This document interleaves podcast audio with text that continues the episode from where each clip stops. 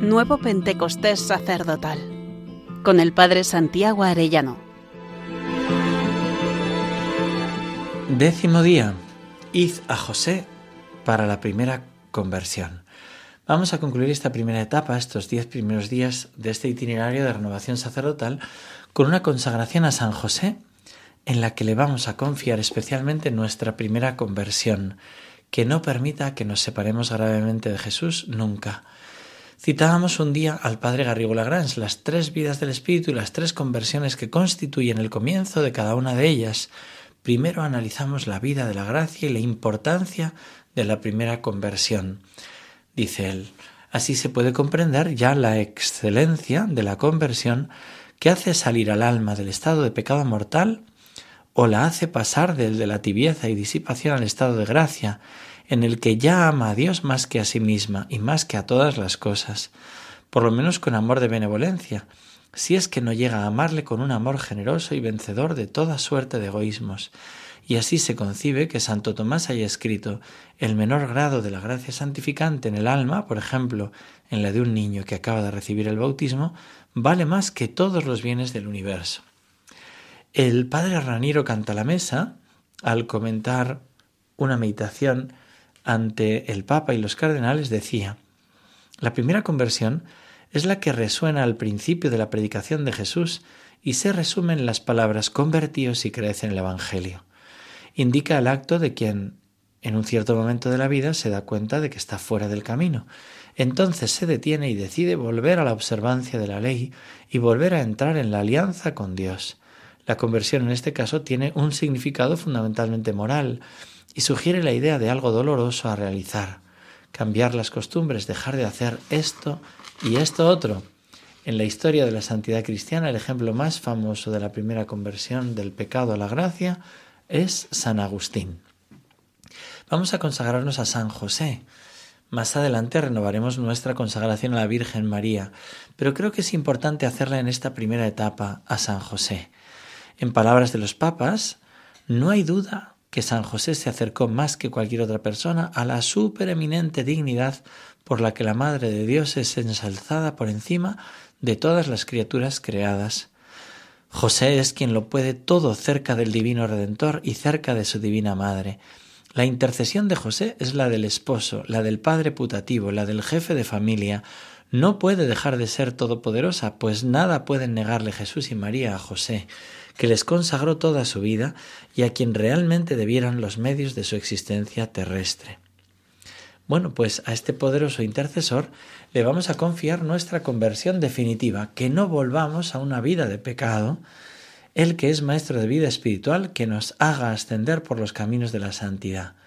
Es verdad que nosotros ya estamos consagrados a Dios por nuestra ordenación sacerdotal, pero además lo estamos por nuestra consagración bautismal veamos un poco en qué consiste esta consagración de esclavitud josefina. Primero, consagración.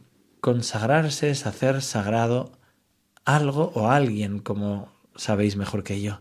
Así, por ejemplo, el cáliz que usamos los sacerdotes en la misa no es una copa cualquiera, es un vaso sagrado, es decir, una copa que ha sido consagrada para contener el vino que se convierte en la sangre de Cristo. Es una copa dedicada exclusivamente para un uso sagrado.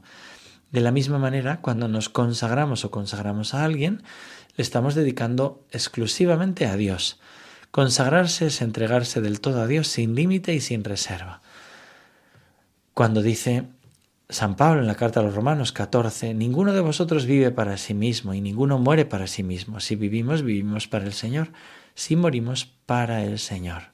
Pero por desgracia, aunque desde el bautismo somos del Señor y estamos consagrados a Él, por el pecado muchas veces nos apartamos de su voluntad. Y tenemos que recordar en 1 Corintios 19, perdón, 6, 19, ¿acaso no sabéis que vuestro cuerpo es templo del Espíritu Santo y que habita en vosotros y habéis recibido de Dios? Y no os pertenecéis, pues habéis sido comprados a buen precio, por tanto glorificad a Dios con vuestro cuerpo. No nos pertenecemos. Pero a veces nos volvemos a retomar por el pecado y hay que volvernos a dar otra vez por esta consagración, renovación de nuestra consagración bautismal. Consagración de esclavitud. Nosotros hemos sido liberados de toda esclavitud y la Iglesia siempre ha perseguido la esclavitud forzosa. Pero María es la esclava del Señor, esclava de amor, y en eso sí queremos imitarle. San Juan Pablo II, en una homilía en Chestokova, dijo: El acto de consagración en la situación de esclavitud indica una dependencia singular y una confianza sin límite. En este sentido, la esclavitud, la no libertad, expresa la plenitud de la libertad, de la misma manera que el Evangelio habla de la necesidad de perder la vida para encontrar su plenitud. La verdad nos hace libres y Jesús es la verdad que nos libera. Cumplir la voluntad de Dios nos hace verdaderamente libres. Por eso nos consagramos. Queremos ser esclavos de la esclava del Señor y en este caso también de su esposo San José. Esclavitud josefina, nosotros somos del Señor y siempre a Él nos consagramos. Renovamos nuestra consagración bautismal. San Luis María Griñón de Montfort lo explicaba. Nuestra consagración consiste en estar conformes, unidos y consagrados a Jesucristo. Pero la que más nos consagra es la que más nos une a Jesús al unirnos a María, que es la que está más perfectamente consagrada a San José. Y San Luis María, también hablando de San José, dice, nunca se os ruega en vano, como asegura Teresa. Vuestro crédito es soberano, vuestro Hijo es Dios glorioso, vuestra esposa es reina de los cielos. Al rogarles les mandáis, si vos lo pedís está todo hecho. Oh poder sin medida, por ser el esposo de María y el Padre de Jesús. San José lo puede todo. A él Dios le confió ni más ni menos que al Verbo hecho carne y a la misma Madre de Dios. Por tanto, queremos darnos a Jesús por María y a María por José. Y nos consagramos haciendo, con un hermano sacerdote hicimos esta consagración de esclavitud josefina, tomando el modelo de San Luis María Griñón de Montfort, adaptando su fórmula. Rezamos. Oh sabiduría eterna y encarnada, oh amable y adorable Jesús, verdadero Dios y verdadero hombre, Hijo único concebido desde siempre, por el Padre Eterno y engendrado en el tiempo por obra del Espíritu Santo en el matrimonio virginal de José y María. Te adoro profundamente en los esplendores y en el seno eterno de tu Padre Celestial, y te alabo en el tiempo de tu encarnación, por la vida oculta en la intimidad de la Sagrada Familia. Oh gloria de la vida doméstica, te alabo y glorifico, porque te has sometido en todo a José y a María, tus santos padres en la tierra, a fin de hacerme por ellos tu fiel servidor.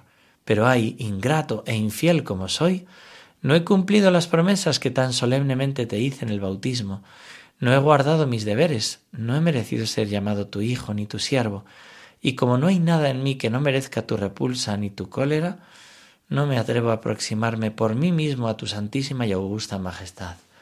Por ello acudo a la intercesión de tu Santísimo Padre San José, custodio de la Sagrada Familia, que tú me has dado como protector y mediador para contigo, y por este medio espero obtener de ti la contrición y el perdón de mis pecados, la adquisición y la conservación de la sabiduría. Te saludo pues, oh San José, ilustre descendiente de David, casto guardián de la Virgen Inmaculada, en donde la sabiduría eterna, escondida, quiere ser adorada por los ángeles y los hombres. Te saludo, oh luz de los patriarcas y Señor de la casa de Dios a cuya protección está sometida toda la Iglesia universal, cuerpo místico de Cristo. Te saludo, oh consuelo de los desgraciados y patrón de los moribundos, cuya misericordia no falta a nadie.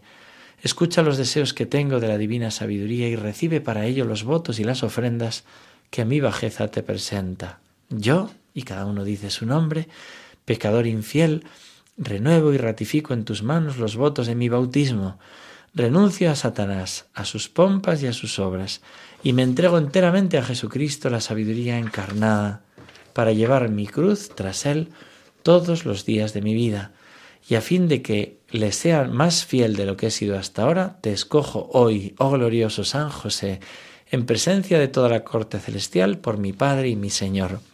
Te entrego y consagro en calidad de esclavo mi cuerpo y mi alma, mis bienes interiores y exteriores, y aun el valor de mis buenas acciones pasadas, presentes y futuras, otorgándote un entero y pleno derecho de disponer de mí y de todo lo que me pertenece sin excepción, a tu agrado, a la mayor gloria de Dios en el tiempo y en la eternidad. Recibe, oh José bendito, espejo de paciencia, esta pequeña ofrenda de mi esclavitud, en honor y unión de la sumisión que Jesucristo quiso observar contigo, en homenaje del poder que ambos tenéis sobre este pequeño gusano y miserable pecador, y en acción de gracias por los privilegios con que te dotó la Santísima Trinidad. Proclamo que en adelante quiero, como verdadero esclavo tuyo, procurar tu honra y obedecerte en todo. Oh glorioso San José, amante de la pobreza, preséntame a tu querido Hijo en calidad de eterno esclavo, a fin de que, como me rescató por ti, me reciba de tus manos. Oh piadoso San José, modelo de los trabajadores, hazme la gracia de alcanzarme la verdadera sabiduría de Dios y de colocarme a este efecto en el número de los que amas, enseñas, guías, alimentas y proteges como hijos y esclavos tuyos. Oh castísimo esposo de la Madre de Dios, hazme en todo tan perfecto discípulo, imitador y esclavo de la sabiduría encarnada Jesucristo, tu Hijo, que por tu intercesión y ejemplo tuyo pueda santamente vivir, piadosamente morir y alcanzar en el cielo la eterna felicidad. Amén. San José, ruega por nosotros. Hasta mañana si Dios quiere, querido hermano sacerdote.